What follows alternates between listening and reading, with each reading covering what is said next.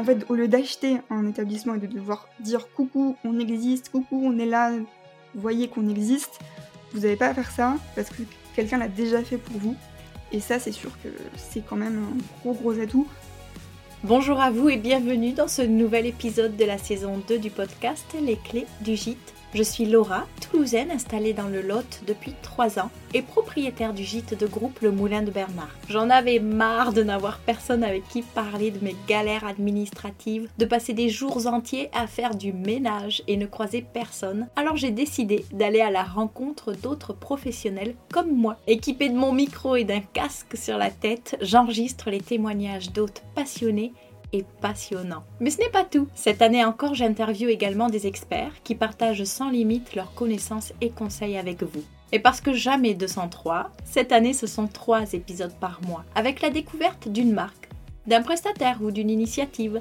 Qui sait, ce sera peut-être votre prochain partenaire comme toujours, vous retrouvez les coordonnées de mes invités dans les notes de l'épisode. Enfin, j'ai énormément de plaisir à lire tous vos super messages et avis que vous me laissez sur Apple Podcast ou sur Instagram. Alors merci à vous de faire grandir le podcast et surtout, n'arrêtez pas. Vous me demandez souvent où je puise toute mon énergie et je dois vous avouer mon secret. C'est tout simplement vous, vos retours, vos partages et votre soutien. Allez, place à l'épisode du jour. Bonjour Laurie. Bonjour Laura, merci pour ton invitation. Merci à toi, merci d'avoir répondu présente. J'ai fait appel à toi parce que j'ai interviewé il y a plusieurs semaines euh, Cathy pour Camélias Liorette et hum, je trouvais hyper intéressant de le fait que elle ce soit une reprise et on en parle peu finalement et euh, donc j'avais envie d'aborder à nouveau ce sujet puisqu'on l'a déjà fait dans l'épisode J-12 du calendrier de l'Avent du 13 décembre, comment gérer son marketing lors d'une reprise d'un émergement. Là, je voulais qu'on oriente un petit peu plus sur les avantages, les inconvénients et les conseils qu'on pouvait donner à ceux qui euh, s'orientent ou qui sont sur le point de faire l'acquisition d'un bien qui est déjà en activité. Mais avant toute chose, pour ceux qui n'auraient pas encore fait ta connaissance, mais je suis sûre qu'il n'y en a pas, on ne sait jamais. Est-ce que tu veux bien te présenter à nouveau, s'il te plaît? Du coup, pour ceux qui ne me connaissent pas encore, ma spécialité, c'est l'accompagnement marketing des professionnels du tourisme et plus particulièrement des hébergements. Donc tout simplement, j'accompagne des hébergements soit qui ouvrent et qui ont besoin de créer une stratégie marketing, ou alors des hébergements qui sont déjà lancés, qui sont déjà euh, ouverts depuis plusieurs années et qui ont besoin de rebooster leur euh, stratégie, leur commercialisation, leur chiffre d'affaires. Donc voilà comment j'interviens euh, au quotidien dans mon métier. Parfait. Et quel a été ton parcours? Alors moi, à l'origine, j'ai fait des études de marketing du tourisme pour travailler en agence de voyage, hein, à la base assez classique. Et en fait, je suis partie en Chine pendant ces études. J'ai ouvert un blog. Et là, ça a été le coup de foudre parce qu'il fallait bien le, faire connaître, ce blog. Donc là, tous mes cours marketing ont pris sens. J'ai trouvé ça génial. Et en fait, finalement, après mes études, j'ai rejoint des agences marketing touristiques et je suis restée là-dedans. C'est un peu Obélix qui est tombé dedans, quoi. Et aujourd'hui, tu proposes donc des services, tu t'es mis à ton compte. Quelles sont les offres que tu proposes? Je propose principalement deux types d'accompagnement. Donc soit un accompagnement vraiment création de stratégie marketing, vous débutez, vous connaissez pas du tout le marketing et vous avez vraiment envie de partir sur des bases solides pour démarrer votre établissement. Donc là, on va travailler l'identité, les canaux qu'il faut sélectionner pour communiquer, comment communiquer dessus, comment diffuser votre stratégie. Et pour ceux qui sont déjà lancés, on part sur les problématiques que vous avez précisément. Ça peut être mon site internet ne fonctionne pas, on ne comprend pas bien mon identité, j'ai un problème de, chiffre d'affaires, j'arrive pas à voir comment aller plus loin. On prend la problématique et concrètement on travaille dessus et on la résout. Parfait, c'est très clair. Donc aujourd'hui, comme je disais un peu plus tôt, l'idée c'était de, de, détailler un petit peu les avantages et les inconvénients que nous avons perçus à travers ton expertise et à travers mon expérience sur le fait de reprendre un gîte ou une maison d'hôte déjà en activité et de ne pas se tourner vers de la création. Est-ce qu'on commence d'abord par les avantages ou les inconvénients? Qu'est-ce qui est plus positif? Je pense que les avantages et les inconvénients se croisent, donc euh, peut-être par les avantages. Allez, on commence par les avantages. Du coup, si on veut parler des avantages, parce que quand même, il y a beaucoup d'avantages, hein, soyons honnêtes. Pour moi, l'avantage principal, qui est un avantage à la fois, je dirais, commercial et marketing, c'est qu'effectivement, vous récupérez une clientèle existante et même parfois un carnet de réservation hyper complet, ça peut très bien être une saison suivante qui est quasi complète, avec des clients fidèles, etc. etc. Donc c'est vrai que quand on démarre, ça peut être hyper rassurant, et même d'un point de vue de la banque, d'un point de vue financier, de voir qu'on a des résas sur un an, ou au moins sur six mois qui sont, qui sont là, qui existent et qu'on n'a qu'à reprendre, c'est quand même quelque chose qui a un avantage et qui peut permettre aussi de se baser dessus en termes financiers, en termes de stratégie. Donc ça, c'est sûr que c'est pour moi un des plus gros avantages qu'on peut avoir, même si après on en parlera, tout dépend de ce que vous voulez faire derrière, parce que les clients qui étaient les clients des anciens propriétaires, c'est pas forcément ce que vous voulez. Tout à fait. Je sais pas ce que t'en penses, Laura, mais je crois que tu as eu le cas, toi. Hein. Bah, c'est tout à fait ça, en fait. Effectivement, il y a un côté très rassurant parce que tu, reprends quelque chose qui fonctionne déjà. Et mmh, donc, tu as des réservations qui sont, qui sont déjà faites pour ton, ta première année d'activité. Et l'avantage, effectivement, c'est que tu peux avoir une petite trésorerie. Nous, il y avait des réservations donc, pour l'année à venir et on avait, je crois qu'on avait à peu près 9000 euros d'acompte sur des réservations donc à venir et, ça c'était plutôt agréable parce que bon l'investissement est lourd mais il y a voilà il y a déjà un petit fonds de roulement on va dire et un petit peu de trésorerie grâce à, aux acomptes qui ont déjà été perçus pour les réservations à venir. Mmh, tout à fait. Et du coup, je pense que ça enchaîne avec un deuxième point qui est complètement relié à ça, c'est que quand vous reprenez un hébergement existant, euh, a priori, vous arrivez dans un écosystème déjà mis en place par les anciens propriétaires. Par écosystème, j'entends qu'a priori, il y a un site. Sur le site, vous pouvez prendre des réservations, il y a un moteur de réservation. Des fois, ça va jusqu'à des outils plus complexes comme des channel managers. Il y a potentiellement des pages sur les réseaux sociaux. Euh, ça peut être euh, des fiches dans des annuaires, etc., etc. Donc là, encore une fois, ça peut être vachement de temps gagné. Et quand on parle de réservation, par exemple, potentiellement l'ancien propriétaire vous donne le mot de passe, vous reprenez les comptes et en fait vous n'avez rien à créer, vous n'avez pas à tout recommencer de zéro, à comprendre comment ça marche, vous pouvez tout simplement récupérer les contrats et les comptes, ce qui peut être aussi euh, un gros avantage, notamment si vous démarrez dans le secteur, parce que souvent quand on démarre dans le secteur de l'hébergement et qu'on ne le connaissait pas avant, il y a quand même un gros gros palier de connaissances. Là j'ai peut-être cité des outils qui ne vous parlent pas d'ailleurs, quand je parle de channel manager qui sert euh, à mmh, distribuer sur différents canaux euh, votre hébergement, par exemple, et sur Booking, et sur Airbnb, etc., et avoir des disponibilités en temps réel partout. Par exemple, ça, c'est un outil, quand on vient pas de l'hébergement, on connaît pas forcément, et de savoir que tout existe, que tout est là, qu'il n'y a que reprendre les comptes ou les contrats, c'est quand même encore une fois quelque chose d'assez rassurant et qui peut grandement vous faciliter la vie par rapport à faut refaire toutes les démos, etc. etc. Euh, là, vous pouvez partir sur des choses qui sont préexistantes et ça, c'est quand même pratique. Cathy nous citait le fait que les prix étaient déjà établis. Alors effectivement, on peut prévoir de les revoir, mais on peut aussi se dire, bah, je me laisse une année un peu tampon, une année dans laquelle je vais pouvoir observer. Je ne change rien, je ne mets pas en place une nouvelle grille tarifaire ou de nouvelles prestations mais ça permet de faire une petite analyse, de voir ce qu'on a envie de garder et de voir ce qu'on veut modifier. Je trouve que c'est aussi très confortable de se laisser du temps pour, pour faire soi-même le constat de ce qui est à garder ou de ce qui est à enlever. Mmh, ouais, tout à fait. C'est sûr que quand vous, enfin, si vous achetez un bien et que vous partez de zéro, il n'y a pas de choix, il faut, faut, forcément créer. C'est sûr que quand on rachète, on a cette possibilité de se laisser ce tampon.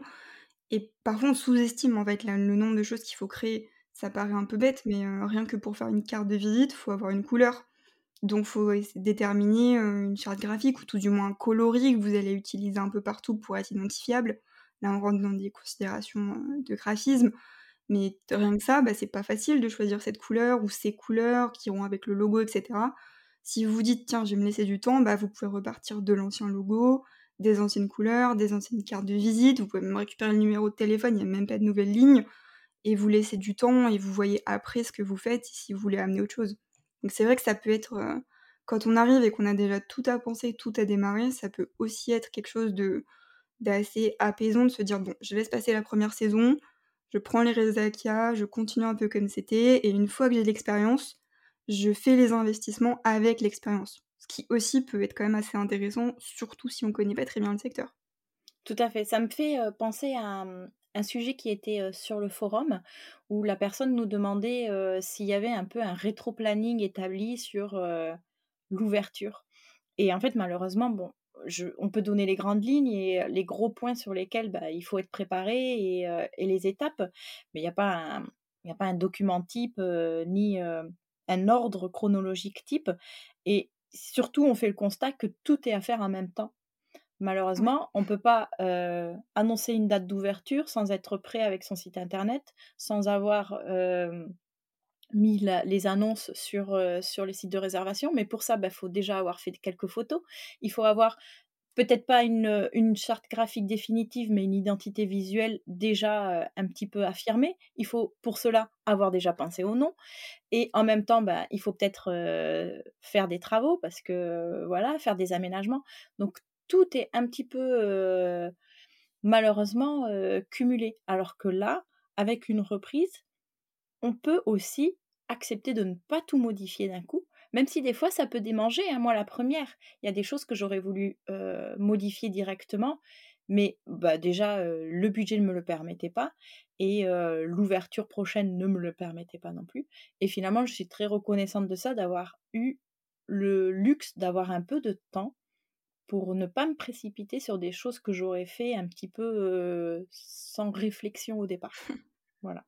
Mmh. Ouais, c'est sûr que je pense que c'est un c'est quelque chose qu'on ne perçoit pas forcément parce que souvent quand on achète quelque chose, on a déjà tellement il y a déjà tellement de paperasse, de complications. Si c'est une zone classée, je pense à tous ceux qui achètent dans des zones historiques, il y a encore plus de paperasse.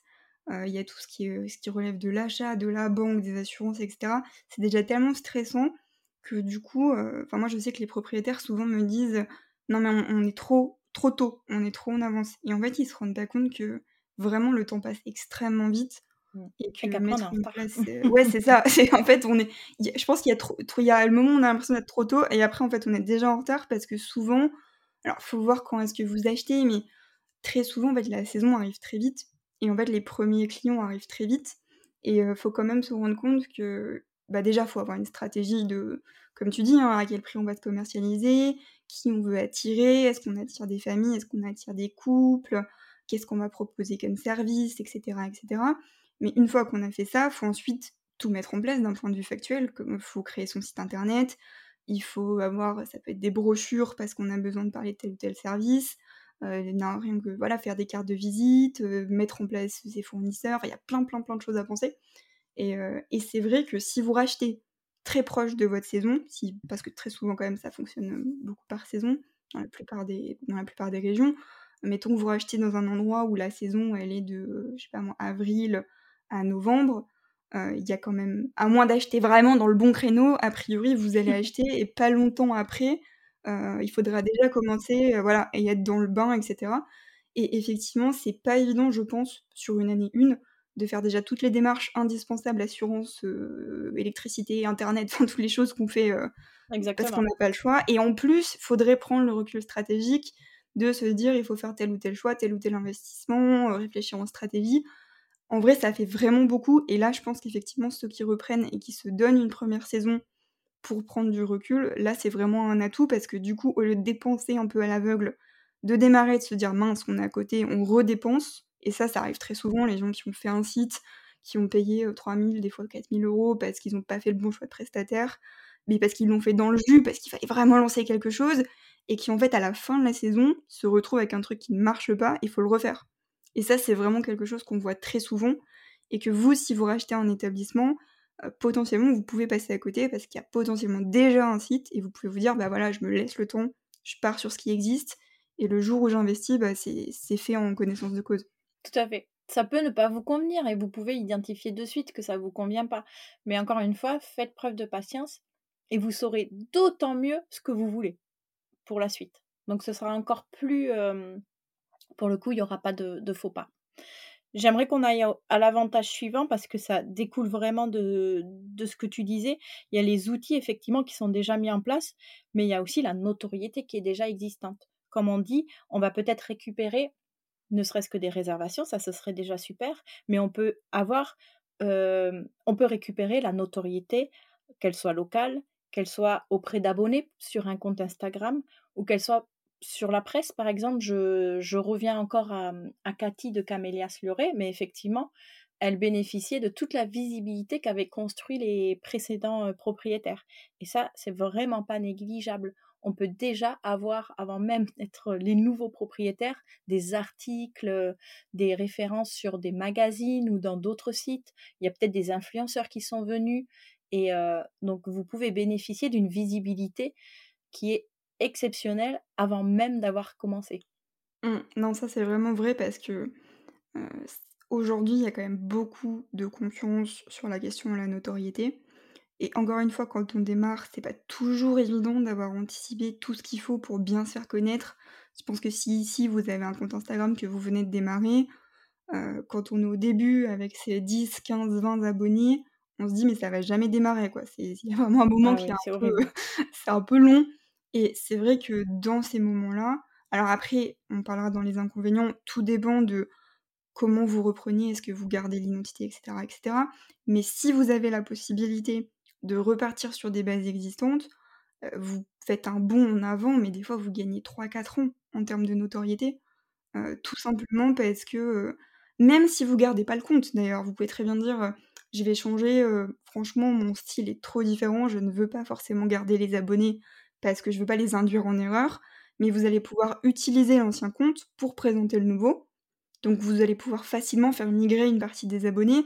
Si, l'ancien compte avait, je sais pas, moi, 500, 900 abonnés, si vous n'avez rien que 300, euh, 400 qui partent chez vous tout de suite, c'est déjà plus confortable que commencer à zéro. Donc dans tous les cas, quel que soit le choix que vous faites, euh, que, vous, que vous, en tout cas que vous mettiez en place, que ce soit de repartir, de reprendre les comptes ou de recréer, c'est hyper intéressant. Et, euh, et, je pense, comme tu le faisais remarquer, on sous-estime quand même souvent Aujourd'hui, on parle beaucoup de réseaux sociaux, c'est une thématique qui évidemment est super importante et c'est hyper intéressant, mais il faut quand même pas oublier que la notoriété et les stratégies pour se faire connaître, ça va bien au-delà des réseaux sociaux. Et, euh, souvent, quand on reprend un établissement qui est déjà implanté, effectivement, bah, il est connu par des journalistes, mais ça peut être aussi par des guides euh, qui passent là de temps en temps et qui sont déjà venus. Euh, ça peut être par des sociétés qui savent que c'est une bonne opportunité quand ils font une réunion ou quand ils font venir des, employés d'un peu loin, ils savent que c'est une bonne opportunité pour faire dormir des, employés.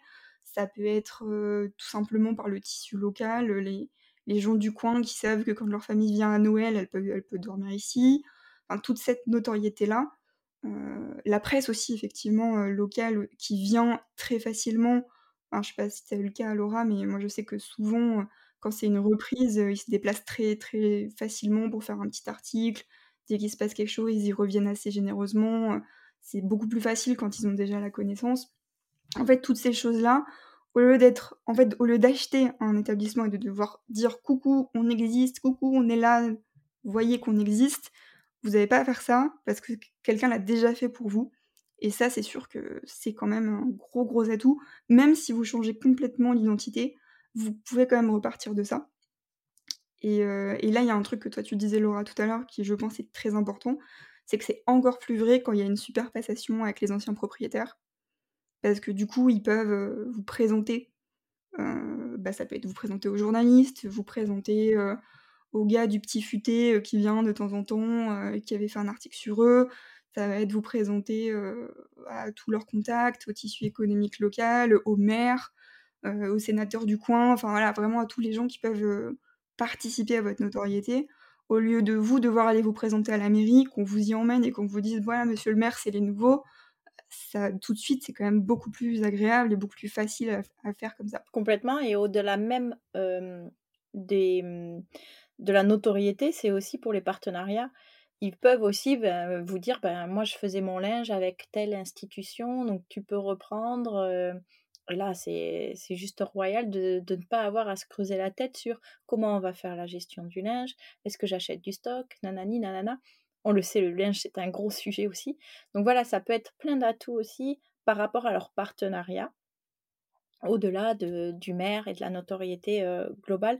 Ça Mmh. peut être aussi après des influenceurs, si, s'ils ont déjà fait des, mmh, des partenariats auprès d'influenceurs ou, comme tu dis, de, de représentants de guides et autres, bah, c'est parfait. Ils peuvent très bien soit tout simplement vous transmettre leurs contacts, soit les recontacter directement en leur disant ben voilà, je vous annonce qu'on vient de vendre, voici les coordonnées des nouveaux propriétaires, si vous avez envie d'en savoir un peu plus, voilà, des choses comme ça.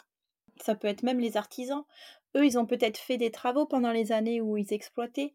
Donc, ils ont peut-être un carnet d'adresses hyper chouette où vous pouvez aller rappeler le plombier qui vous expliquera exactement comment est fait tout le circuit le maçon qui a bâti la grange qui est maintenant aménagée en deux chambres d'hôtes et qui peut effectivement organiser avec vous soit une rénovation d'une troisième dépendance. voilà, c'est surtout si vous n'êtes pas issu de ce territoire-là, parce que c'est vrai, on l'a même pas dit, mais vous pouvez être aussi complètement nouveau sur, sur, selon la zone géographique.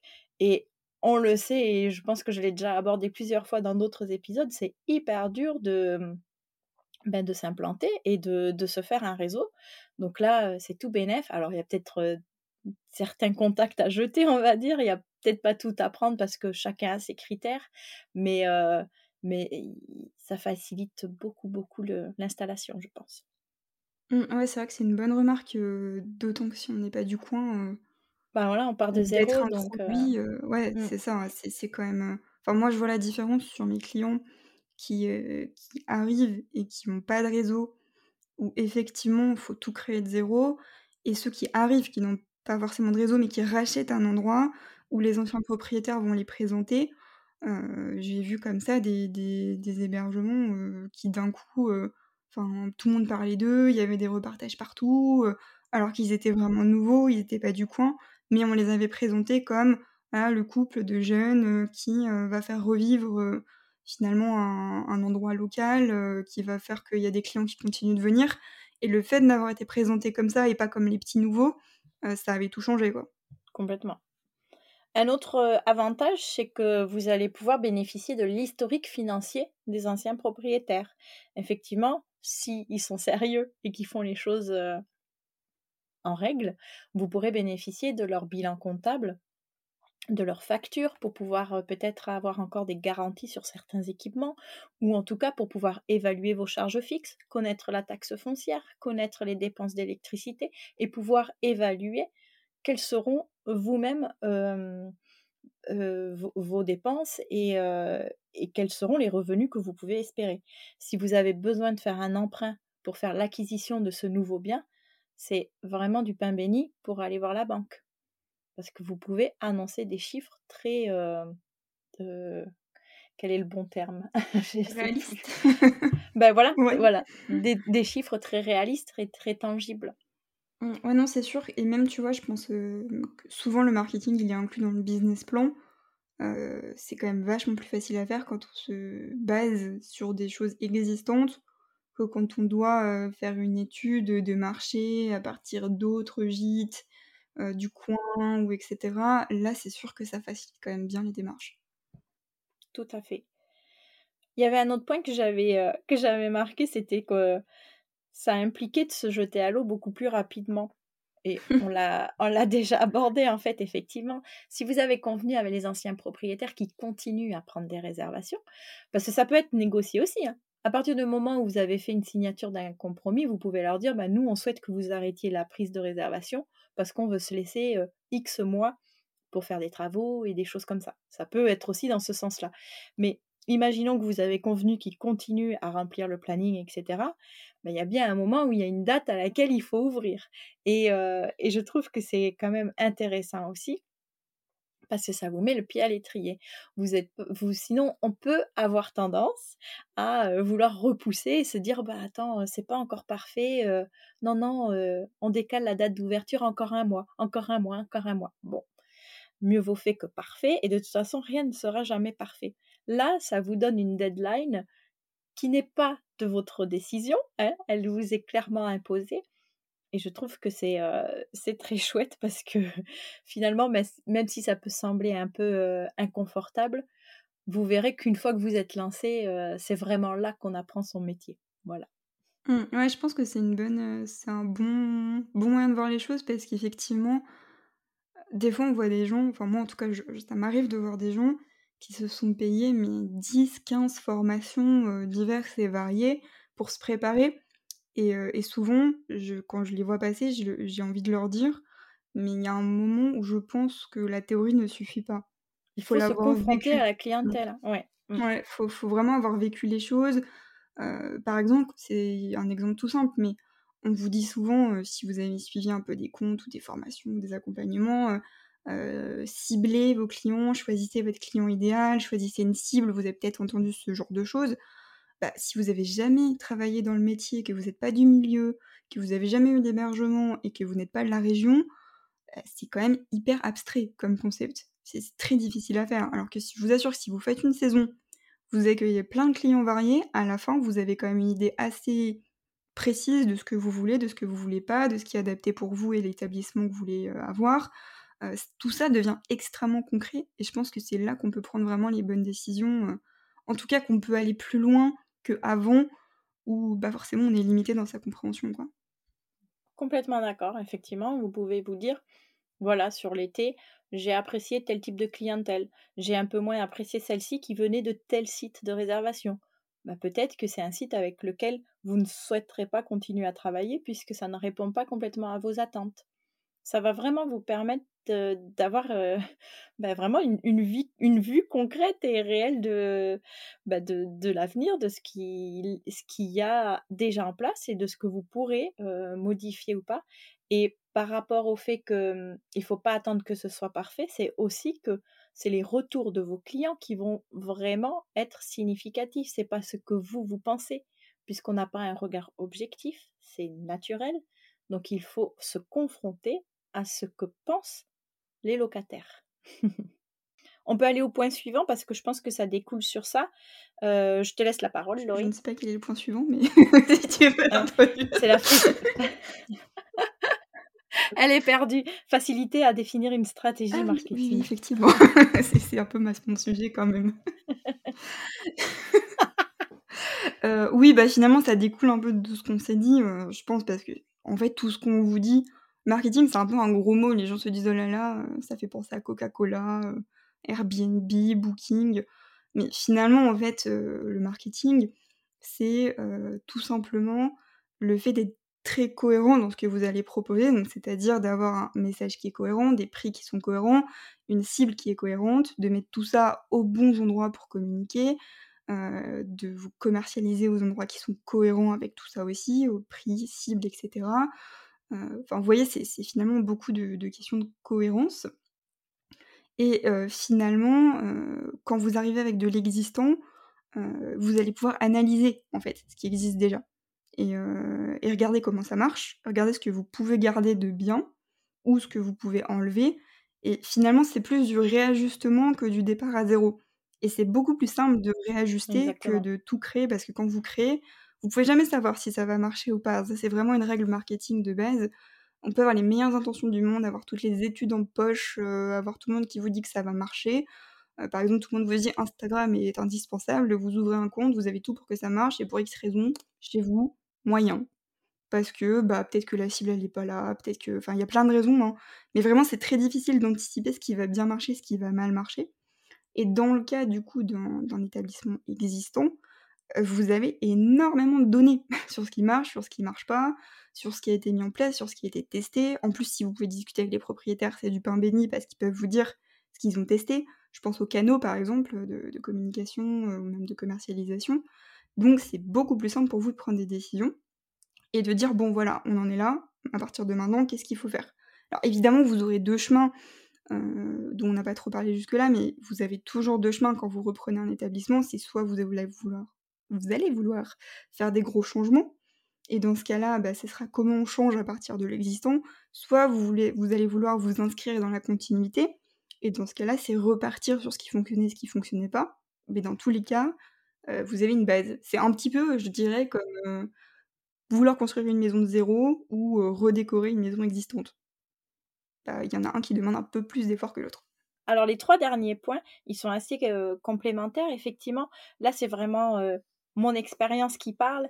C'était le fait qu'on bénéficie de l'expérience des anciens propriétaires qui peuvent nous annoncer. Alors, faut prendre un peu de recul, mais le temps de ménage, le rythme d'entretien du jardin, comment eux, ils s'organisaient. Ça, c'est quand même pas mal, même si, encore une fois, vous aurez votre propre organisation. Ça permet un petit peu de se projeter. Effectivement, s'ils vous disent, ben, nous, il nous faut il nous faut 4 heures pour faire, faire tout le jardin, etc. Ça vous donne quand même un référentiel et, ça vous permet de vous dire, OK, ben, peut-être qu'il faut que j'embauche quelqu'un pour le, le, jardin parce que c'est pas le, du temps que je pourrais consacrer, des choses comme ça. Vous achetez en même temps les murs, mais aussi peut-être tous les équipements qu'il y a à l'intérieur.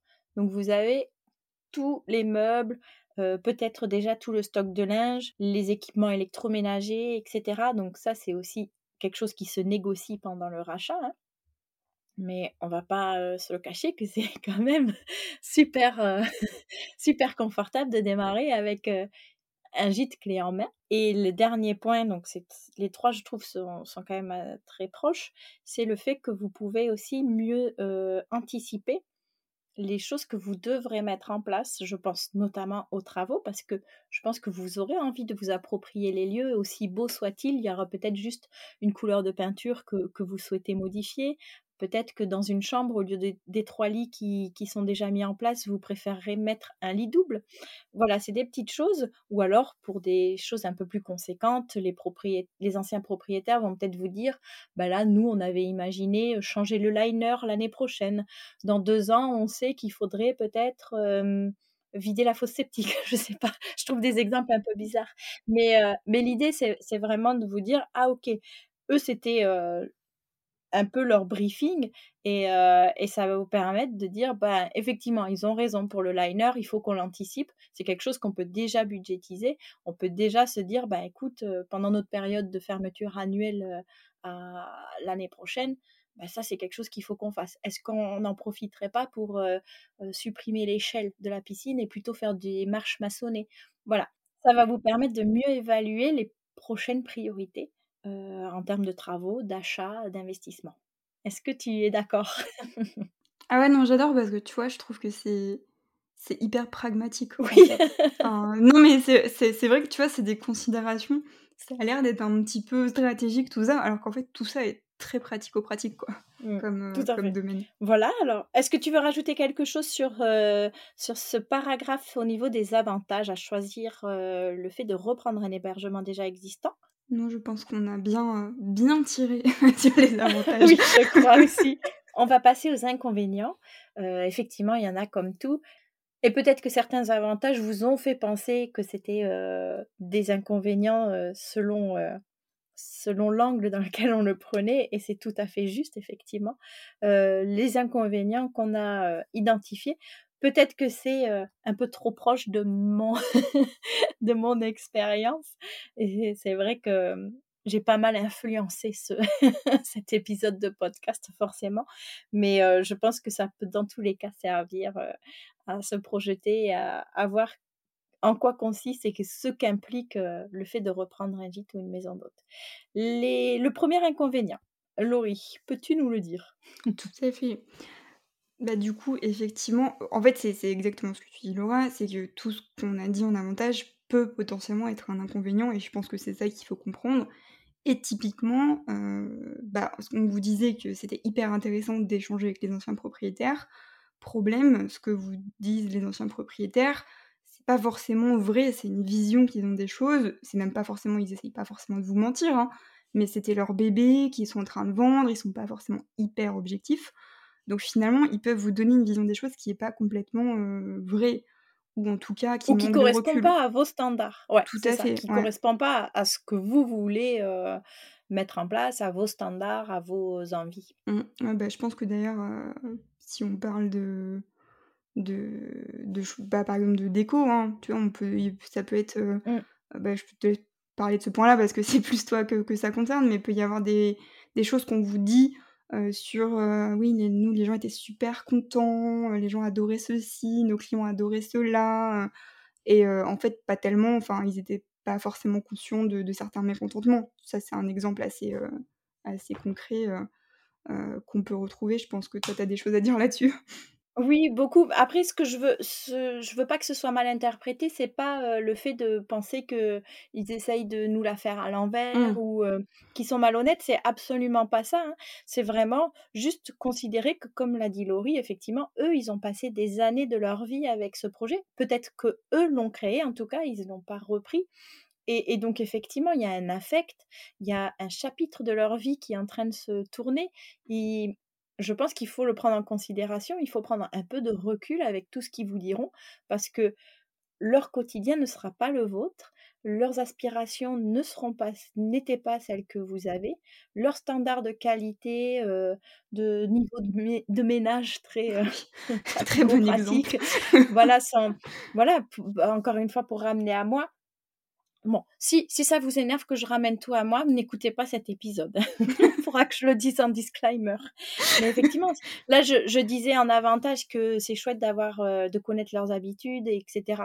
Très, euh, de façon très simple, moi, on m'a annoncé un certain nombre d'heures de ménage qui est, moi, maintenant, absolument dérisoire. C'était ridicule. Mais je sais aussi pourquoi, parce que c'était pas au niveau de propreté que moi, je m'impose maintenant. Donc voilà, il faut un peu prendre du recul puisque vous ne fonctionnerez pas de la même manière. Voilà. Mmh. Et puis je pense que ce que tu disais est très vrai.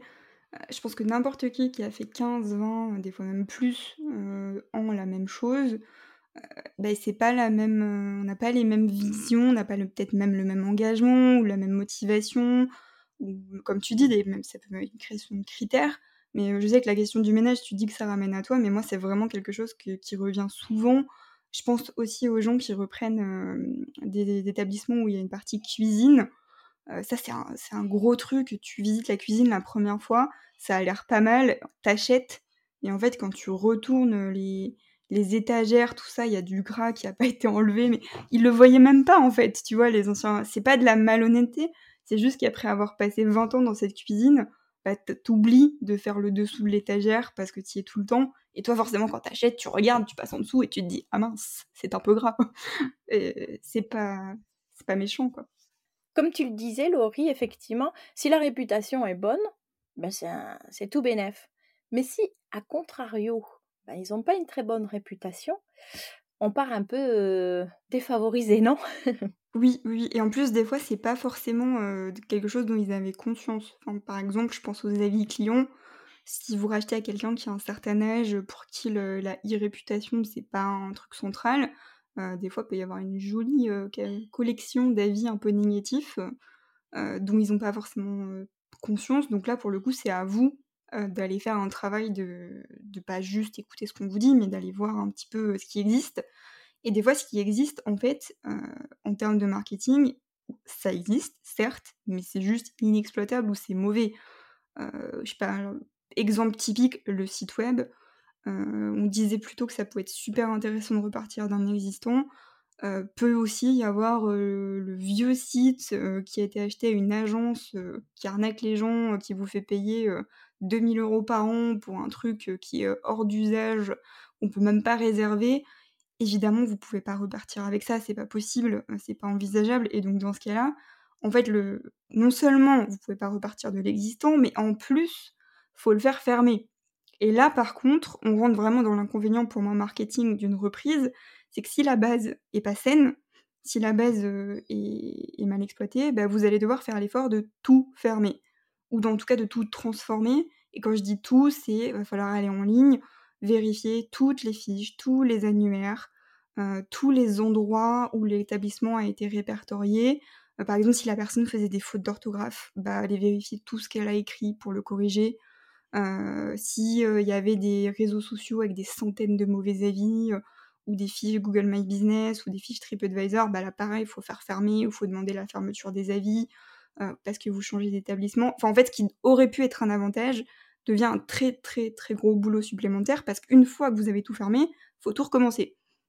Donc là, pour voilà, il n'y a, a, pas que de la création finalement. Ouais. Il faut carrément euh, essayer de faire page, page blanche avant de pouvoir euh, passer à l'étape de création. Mmh. Et tu disais euh, ré- récupérer les codes, faire fermer la page sur Google, des choses comme ça. En plus, voilà, sans vouloir faire peur, ça peut être une galère. Euh, au-delà de, de la procédure, mais pour leur faire euh, nous redonner les codes, parce qu'ils ils peuvent les avoir oubliés et. Euh, moi, pour avoir des échanges avec Google sur justement Google My Business, etc., c'est une galère sans nom pour avoir quelqu'un et, et pouvoir communiquer, etc. Donc, ça peut être très compliqué aussi. Donc, c'est pas qu'on part de zéro, c'est qu'on part de moins 10. Oui, c'est ça, c'est ça. Mais rien que le site web, euh, moi je me rappelle avoir passé deux mois avec un client, je crois qu'on en avait parlé dans le dernier épisode, euh, à le faire fermer. Et là encore, on avait un contact.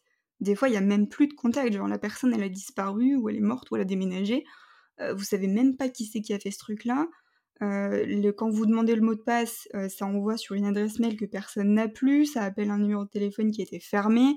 Enfin, vraiment, pour le coup, sans vouloir faire peur, parce que ça se fait, mais c'est quelque chose qui prend du temps, et donc pour le coup, vous en avez peut-être pour 2-3 mois à tout fermer, tout récupérer, tout assainir, et ensuite, vous repartez de zéro.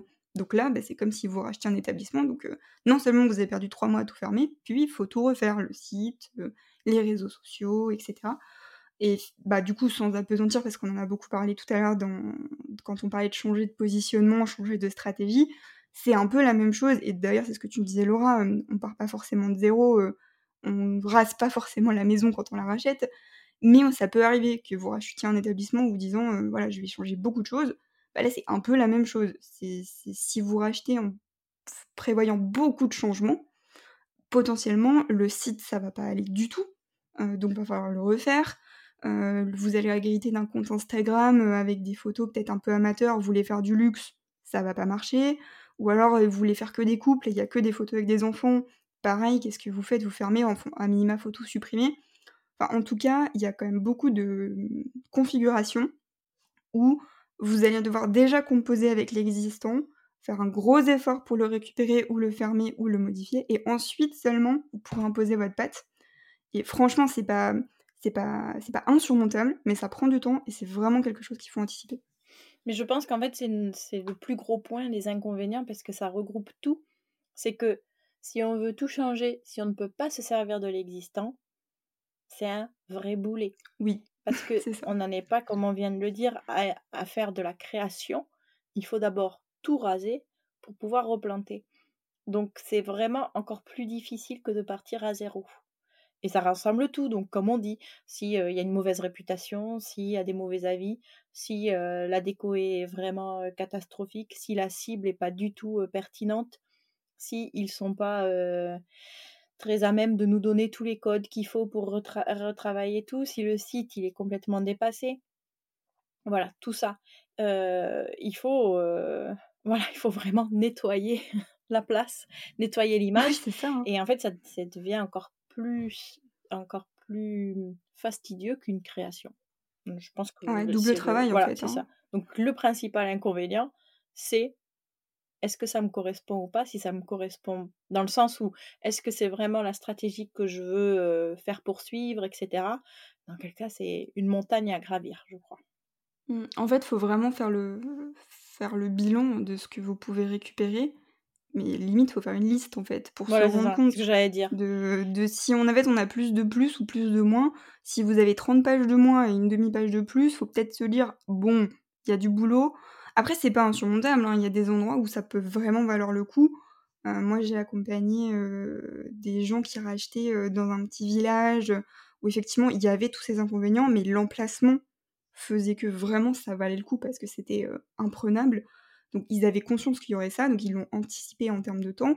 Et aujourd'hui, il fonctionne extrêmement bien, tout se passe très bien.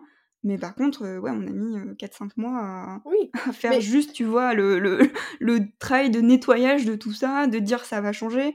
Parce que après, faut, faut aussi voir qu'une fois que vous avez fait le nettoyage, comme vous reprenez un truc existant, euh, il faut absolument faire comprendre que ça a changé. Parce que les gens, ça fait 20 ans qu'ils viennent et que c'était sale, par exemple, euh, bah va falloir leur faire comprendre que maintenant ce, sera propre. Donc non seulement il faut tout repartir de zéro, mais en plus il y a un effort de communication pour faire comprendre que ça a changé. Donc euh, non seulement double travail, mais j'ai presque envie de dire triple, parce qu'il faut aussi faire comprendre que ça change.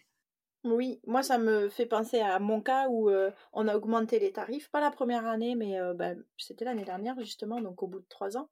Et, et certains clients qui étaient habitués n'ont pas compris. Mais ils n'étaient pas mmh. revenus entre temps, hein, c'est pour ça. Et, et, du coup, tu te dis, ah oui, oui, mais attendez, il faut que je vous explique en fait. Ce n'est plus comme avant. Donc il y a aussi cette communication avec les clients que tu as peut-être fidélisés, mmh. voilà, tout ce qu'on a déjà dit. Et ça fait parfaitement le lien avec la dernière partie de, de cet épisode sur bah, nos conseils, comment se préparer pour cette reprise. Donc le premier point, effectivement, faites la liste, faites la balance. Est-ce qu'il y a plus de, choses à garder ou plus de choses à, enlever? Bah, peut-être que ça vaut pas le coup de racheter ce bien-là, aussi beau soit-il, euh, même si c'est un coup de cœur, etc. Parce que le travail à venir est trop important et l'investissement, non pas financier, mais l'investissement de temps, de d'effort, euh, va être trop important pour que ça vaille le coup. Mmh, complètement. En tout cas, il faut l'anticiper. Il faut vous dire: «Est-ce que j'ai le temps financièrement?» etc. de de est-ce que ça voilà, typiquement financièrement, est-ce que j'ai 2-3 mois devant moi pour gérer tout ça? Ouais. Est-ce que je peux me le permettre? est-ce que c'est Et est-ce que j'ai les épaules aussi mmh. pour est-ce que j'ai les épaules aussi pour me lancer dans ce challenge? Ça peut être un super challenge, hein. Ça peut être, hyper excitant de se dire: «Cette, bicoque, je vais t'en faire un manoir» et ben ouais, trop bien et effectivement, on recevait, je ne sais pas quel type de clientèle, mais là, ça va être le top top de la qualité. Et ça peut être génial. Et c'est juste que ce faut que ce soit un choix et non pas subi. Oui, c'est ça. Si vous le découvrez le jour où vous arrivez et que vous vous dites bon, ben on démarre et que là, c'est la catastrophe, vous tombez de haut, vous vous rendiez pas compte, là, c'est généralement c'est assez problématique. Donc, un conseil, c'est faire l'état des lieux de l'existant. Prenez du recul par rapport à ce que vous disent les anciens propriétaires et faites un petit peu votre enquête allez voir par vous-même en vous positionnant comme si vous étiez un client. Par quel canot vous le retrouvez? Est-ce qu'on le retrouve facilement sur le net? Est-ce qu'il y a une bonne visibilité? Est-ce que les avis sont positifs? Est-ce que le compte Instagram explose et permet de faire des réservations en direct ou au contraire, ben, il n'y en, en, avait pas? Est-ce que le nom est pertinent? Est-ce que quand on tape le nom dans Google, ben, on arrive à la sixième page ou est-ce qu'on arrive de suite? Est-ce que le bâtiment est en bon état? Est-ce qu'il faut prévoir de gros travaux? Est-ce que ça permettra d'ouvrir tout de suite? Est-ce qu'il faut prévoir une fermeture de plusieurs mois parce que les travaux sont trop importants? Est-ce que ça rentre dans le prix? Voilà, il y a tout, ça à analyser. oui, finalement, en fait, c'est juste de bien se dire que il n'y a pas de. Enfin, en tout cas, si vous le faites d'un point de vue stratégique et vous voulez en vivre, il faut pas se dire je verrai après, j'aime bien, j'achète. Enfin, j'exagère un petit peu parce que vous faites quand même des business plans, etc. Mais des fois, vraiment, il y a des gens qui découvrent des gros, gros, gros travaux, j'ai envie de dire, au sens marketing ou au sens vrai travaux, ils ont déjà acheté. Essayez de ne pas tomber là-dedans et d'avoir fait vraiment l'enquête avant. Comme ça, voilà, si vous le faites, vous savez dans quoi vous mettez les pieds. Et, c'est parce que vous avez un vrai projet qui tient la route et pas parce que vous êtes au pied du mur vous n'avez plus le choix. Vous pouvez même aller jusqu'à appeler d'anciens locataires. Si vous avez un peu de visibilité sur leur fichier client, s'ils vous le transmettent, si vous pouvez même pas remonter à trois ans en arrière, mais peut-être les derniers clients qui sont venus dans le gîte ou la chambre d'hôte, vous pouvez peut-être vous permettre de les appeler en vous présentant, en expliquant le contexte. Ils ont envie ou pas de vous répondre, mais vous pouvez leur dire voilà, est-ce que vous pourriez me dire qu'est-ce que qu'est-ce que vous avez apprécié dans ce logement, qu'est-ce que qu'est-ce qui a pu vous déplaire, etc. Et puis ça vous permet d'avoir un retour là pour le coup qui n'est pas du qui, qui est objectif. Mmh, Ou même si vous si l'établissement est encore en activité, euh, allez-y en tant que client. Des fois, c'est tout à fait. Mmh. C'est vraiment un bon truc d'aller voir. Euh, bah, voilà, je pense aux chambres d'hôtes, par exemple, tester la table d'hôte, ça permet de voir d'où on partait, à quoi étaient habitués les gens. le ménage dans les chambres, il n'y a jamais d'aussi bon moyen de le voir qu'en y allant. la qualité du service, enfin tout si vous le testez, c'est aussi un bon moyen de se rendre compte. Et vous pouvez négocier aussi. Moi, je sais qu'on a vu avec les propriétaires pour avoir les clés le temps d'un week-end. Donc, c'était pas loué, euh, c'était pas loué, puis c'était en période euh, hivernale, etc. Mais nous, on a pu, euh, je peux vous dire qu'on a, on a regardé dans tous les coins. on l'avait pendant un week-end sans les avoir sur le dos, comme on peut des fois avoir quand on fait une visite et que les propriétaires vous lâchent pas. Euh, là, euh, là c'était super. On a pu, euh, en tout cas, faire notre propre analyse, voir, ok, ça c'est top, ça c'est top, ça c'est top, ça c'est pas génial. ok, ça nécessite quoi? Un remplacement, un nouvel achat, etc. etc. Donc, c'est peut-être quelque chose qu'on peut demander. C'est Mmh, aussi très important d'aller interroger les commerçants, les partenaires dont on parlait tout à l'heure, les voisins, pour être en plein dedans, mais je ne veux pas développer davantage de sujets. C'est très important que vous alliez un petit peu sonder. Parce qu'encore une fois, peut-être que les propriétaires vous disent c'est génial, on s'entend avec tout le monde, tout se passe très bien, euh, les commerçants euh, nous adorent, etc. Et puis vous allez vous rendre compte que finalement, ça c'est leur discours, mais que c'est peut-être pas tout à fait la vérité. Donc c'est important que vous alliez juger par vous-même en sondant un petit peu, bah, comme on disait, le, tissu local. Mmh, ouais, tout à fait. En fait, finalement, faut faut moi, je pense que le bilan, c'est de se dire: «Faut laisser de côté aucun aspect». Le web, le local, le le bâtiment lui-même, les clients. Vous prenez tous les aspects que vous aurez à gérer dans votre future vie de propriétaire et de de chef d'entreprise et vous allez vérifier tout. Faut pas se dire, «Le site, c'est pas grave» ou «Les avis clients, c'est pas grave» ou «Les réseaux sociaux, c'est pas grave» ou «Le fait qu'il y ait un conflit avec le boulanger, c'est pas grave». Vaut mieux aller tout vérifier. On part beaucoup mieux préparé que si on le fait pas. Exactement. Je pense que ça peut, euh, ça peut conclure à peu près cette partie. Oui. Parce que vraiment, je pense m'être un peu répété. L'idée, encore une fois, et une dernière fois, je vous le promets, c'est vraiment d'essayer de prendre du recul et de faire votre propre enquête. Nous arrivons à la conclusion de cet échange et encore merci Laurie pour ton temps et pour cette super analyse. J'espère que ça aidera les auditeurs à y voir un peu plus clair et en tout cas, j'espère qu'on n'est pas allé trop, qu'on vous a pas fait peur parce que c'était pas l'idée, mais que ça vous permet de peut-être anticiper des choses que vous auriez pas, euh, auxquelles vous auriez pas pensé. Pour conclure, j'ai quelques dernières questions. La première, c'est quelles sont tes vacances idéales? J'ai une réponse pré-covid où c'était, l'Asie, mais maintenant ça marche plus, on peut plus y aller. Donc je dirais, la nature, des grandes balades dans la nature. En ce moment, c'est mes vacances idéales. À quel détail es-tu attentif quand tu séjournes dans un gîte, dans une chambre d'hôte ou peut-être euh, même dans un hôtel? Ah moi j'ai la déformation, heu, marketing, hein. Je suis toujours hyper attentive, heu, à la transparence, à vérifier que tout est bien, expliqué, que tout est clair, qu'on comprend bien, l'identité, ça c'est la déformation marketing. Et ma toute dernière question, la, la question signature, dans quel établissement tu aimerais aller séjourner le temps d'un week-end? En ce moment, ce serait un établissement dans le sud avec une piscine où tu vois, il fait pile assez chaud pour pouvoir tester la piscine même si elle est pas chauffée, heu, c'est pas faire un petit bain un peu, un petit peu frais là. J'aimerais bien ça. Merci beaucoup Laurie, c'était vraiment chouette de faire cet épisode avec toi. Euh, c'est toujours un plaisir de toute façon d'échanger avec toi. On peut te retrouver sur la plateforme des clés du gîte. On peut aussi te retrouver sur Instagram ou sur ton site internet. Toutes les coordonnées seront euh, dans les notes de l'épisode. On peut te contacter aussi juste pour euh, un peu plus discuter de son projet et savoir si ça peut rentrer dans, un, dans une de tes offres de coaching. Et je suis sûre que tu peux aussi apporter quelques réponses si certains ont des questions un peu plus précises euh, par rapport à cet épisode, par exemple. Tout à fait. Génial. Je pense que c'est pas le dernier épisode. De toute façon, tu es l'experte marketing sur euh, la plateforme des clés du gîte. Donc, nous serons amenés à nous retrouver euh, de nouveau sur le podcast pour d'autres épisodes. Un grand merci et à très bientôt. Merci Laura, à bientôt. Psst, faut pas partir comme ça. Avant de se retrouver pour un prochain épisode, je vous invite à laisser un avis et 5 étoiles sur Apple Podcast ou à m'identifier sur Instagram. Promis. Maintenant, j'arrête de parler.